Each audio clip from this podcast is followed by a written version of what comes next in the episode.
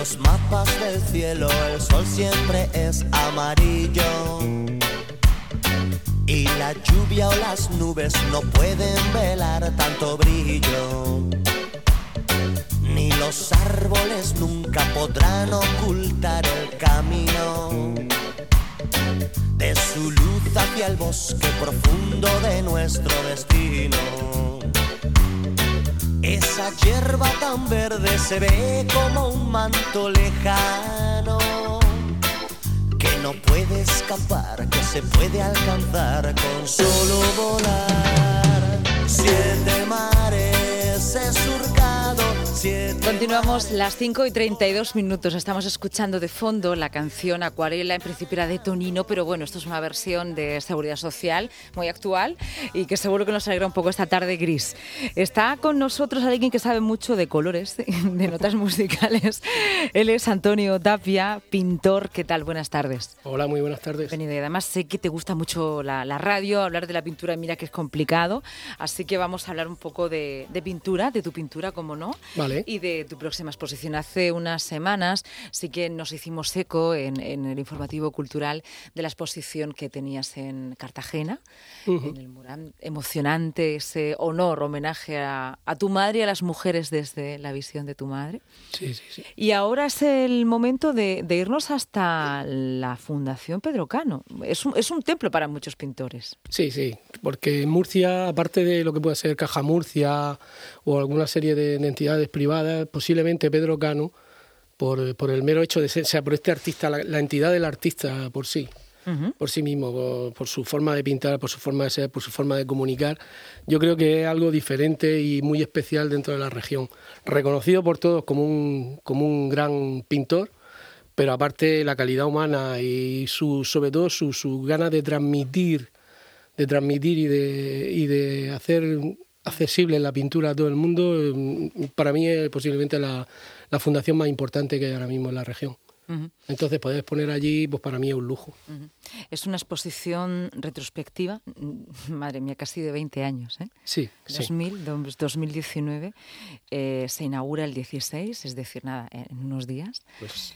Y podremos ver, bueno, pues tus obras y luego también, bueno, lo que te ha preocupado, porque es verdad que tienes unos cuadros muy emocionales que podemos verte, ¿no? Y, por eso muchas veces te hemos llamado para que nos los expliques sin tampoco necesidad de, ahondar mucho, porque son muy realistas, muy figurativos ellos, pero siempre con un mensaje oculto que a veces no encontramos, ¿no? Y daba desde, desde la primera exposición de Nápoles Gris y Óxido, esta es un un tanto especial para mí, siento ser tan subjetiva en la radio.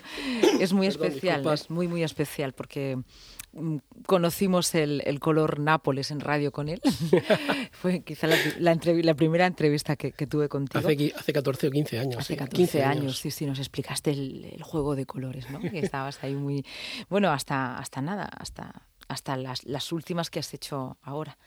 Háblanos un poco eh, la selección, cómo la has hecho, qué podemos encontrar, si estabas con esta retrospectiva, bueno, que buscáramos tu linealidad como pintor, tu evolución, o es una cuestión más cualitativa, ¿no? De cuadros que mm. tienes especial afecto.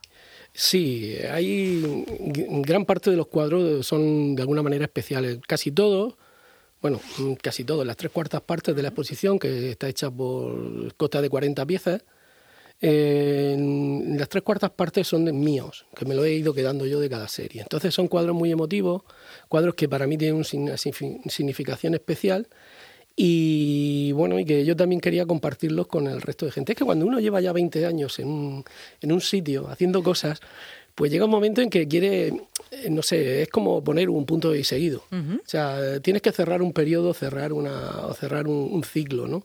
Y estos 20 primeros años eh, se han centrado mucho, he estado muy centrado en, lo que han sido mis experiencias personales. Al principio, hasta 2007, pues hacía lo que hacía todo el mundo, que paisaje, retrato, eh, bodegón, cosas muy genéricas, muy, muy costumbristas, muy bonitas también con mucha precisión en el trabajo, mm. pero... Porque parecen fotos, muchas de ellas. Eh, sí, al principio eran menos fotos, luego poquito a poco, pues bueno, uno, se va, uno va mejorando, cuanto, cuanto más tiempo le dedica y más esfuerzo pone, pues al final consigue que las cosas vayan saliendo. Al final la pintura eh, tiene un objetivo fundamental, el artista, que es eh, transmitir eh, de una manera diferente a lo que uno no puede decir con palabras. O sea, a través de, la imagen, eh, lo que intento es transmitir lo, que yo siento. Entonces, eh, bueno, esa es la idea de cada una de las series.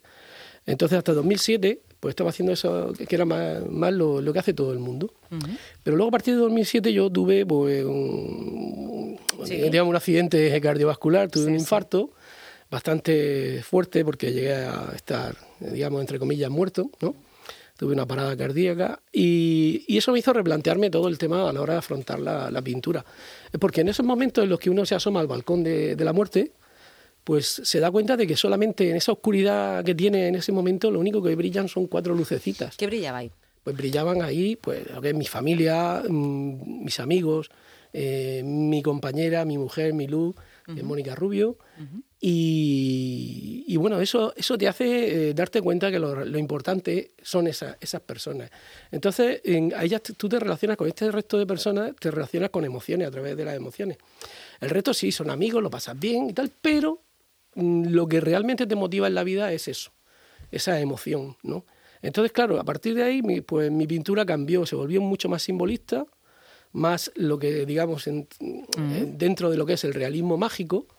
Y yo pues, desde entonces intenté pues, transmitir a través de eso de mis cuadros pues combinando distintos tipos de imágenes pues generar una, una sensación o generar una emoción que es la que yo siento Una vez lo consigo más, otras veces no lo consigo, otras veces menos. Bueno, y luego, por supuesto, cada uno tiene la posibilidad de interpretarlo ah, según le, según le venga. Algo que llama la atención en los cuadros de, Antonio Tapia, bueno, además del realismo y, bueno, sí, mágico, incluso onírico, ¿no? Podríamos parecer que estamos en uno de tus sueños, que nos has dado la oportunidad de meternos en tu mente y saber qué has soñado esa noche, ¿no? Las grietas, porque son cuadros, algunos de ellos, que, van agrietados, van como si fuera una pintura ya descorchada. ¿Por qué las grietas? Eso tiene, tiene un porqué. Ya te digo, en el año 2007 yo tuve eh, ese infarto, ¿no? Entonces empecé con una serie de, cuadros que se llaman Incomunicación, que eran una serie de teléfonos y cabinas y, cosas así que no tenían contacto. Las paredes eran viejas y rotas, no tenían contacto, no, tenían línea. O sea, de hecho, mm, es como si no pudiera, era una forma de transmitir lo, que yo sentía dentro. Esa impotencia, esa capacidad de no poder comunicar ni transmitir lo que yo llevaba, lo que había pasado y esa emoción, ¿no? Entonces, bueno, de alguna manera lo intentaba reflejar en esos cuadros. Y entonces, a raíz de ahí, esas grietas que iban apareciendo en la pared, pues me di cuenta que también es como, o sea, la vida y la memoria eh, son fugaces, ¿no? Van desapareciendo conforme se crean. Nosotros estamos mirando un paisaje y mientras lo estamos viendo directamente en el presente, es totalmente real. Pero conforme cerramos los ojos o nos damos la vuelta, automáticamente empieza a descomponerse y a variarse, filtrado no solamente por la pérdida de memoria, sino también porque eh, nuestro cerebro va cambiando la, va cambiándolo. Pues un poco las grietas van por ahí, esos paisajes que son sitios emblemáticos, emblemáticos para mí, ¿no? Donde yo, pues de alguna manera, curé ese infarto, eh, esa emoción de, por ejemplo, los peines del viento en San Sebastián, donde tuve la suerte de poder estar bastante tiempo por temas familiares. Eh, llegar allí y poder ver cómo el Cantábrico rompe contra esas rocas, cómo la bruma y cómo el, ese aerosol que sale del agua y lo inunda todo y esa melancolía que genera era de alguna manera resonaba con, la emoción que yo tenía. Los colores, y por supuesto los para los pintores la luz es totalmente diferente. Sí, sí, sí. sí, y, los colores también son diferentes. Bueno, fíjate cómo es que yo, yo puedo decirlo, yo soy eh, discromatóxico, daltónico. Hoy, sí. sí, yo hay colores que, que los veo iguales y son, por ejemplo, el naranja fluorescente y el verde pistacho fluorescente para mí son exactamente el mismo color.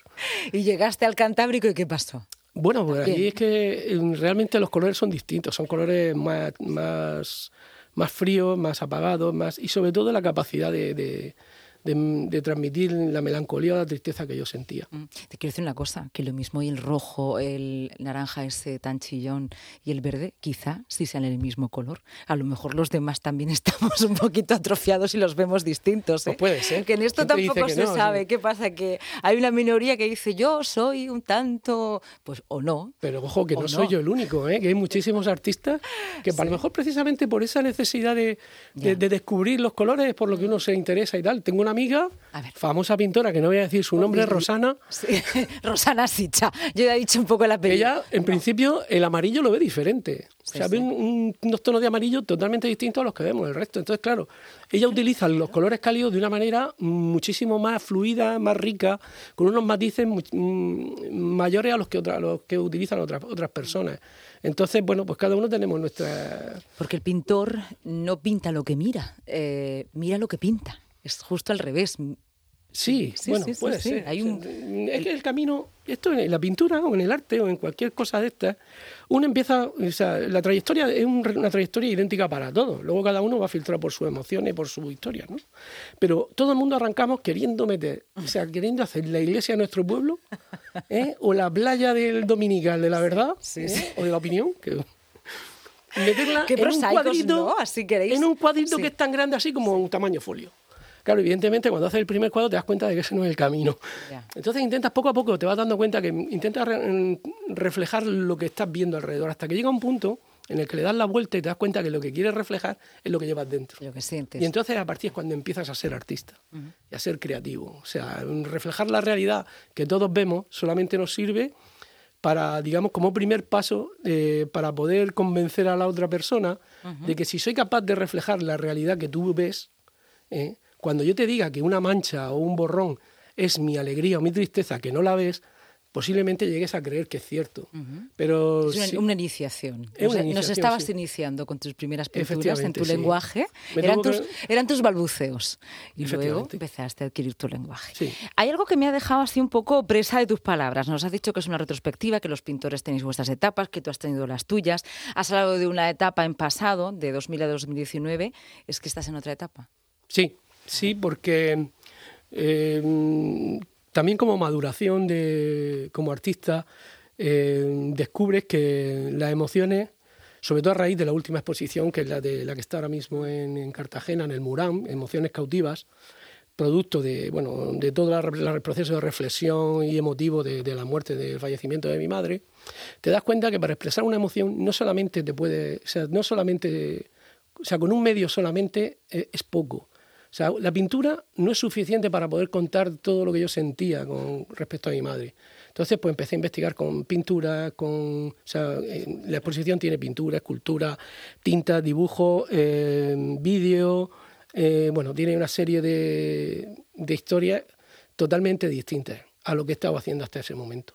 Entonces, hasta ese momento pues he estado haciendo pintura, sí que tenía mis pequeños devaneos con el vídeo, con el vídeo arte y tal, pero a partir de, de esta, de esta exposición que está ahora mismo en el Murán, pues realmente eh, he dado un giro a la hora de entender y de, y de- de expresar el, el- mi forma de crear, ¿no? Eso quiere decir que, bueno, desde ahora vamos a encontrar exposiciones tuyas con obras muy diversas unas de otras, ¿no? Que vas a, bueno, pues eh, expresarte eh, en diferentes artes. Sí, creo que sí, porque realmente a la hora de, de- O sea, nosotros no solamente tenemos un sentido, tenemos cinco y alguno más, ¿no?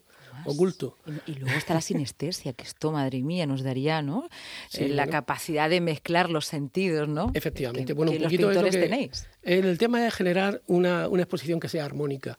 Nosotros, o sea, un pintor normalmente lo que hace es generar una melodía, o sea, una serie de notas que tocan una canción o tocan un tema, ¿no? Pero cuando tú utilizas distintos, distintos temas, distintas formas de expresión, lo que consigues es que se produzca una armonía. Es que unas piezas resuenen con otras y entonces es como, como describir un- una visión envolvente o en tres dimensiones. De tal forma que la experiencia emocional dentro de una exposición se vuelve muchísimo más rica y mucho más comprensible para, para la persona que, que entra en una sala. Antonio, ¿en qué estás ahora?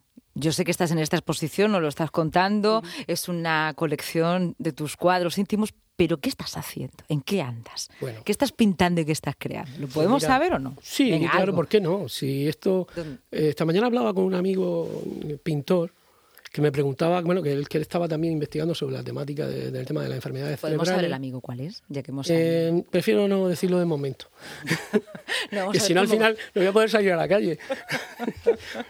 Venga, vale. Bueno, el tema es que, que lo que le explicaba es que cada uno tenemos nuestra forma de nuestra forma de, de enfocar las emociones.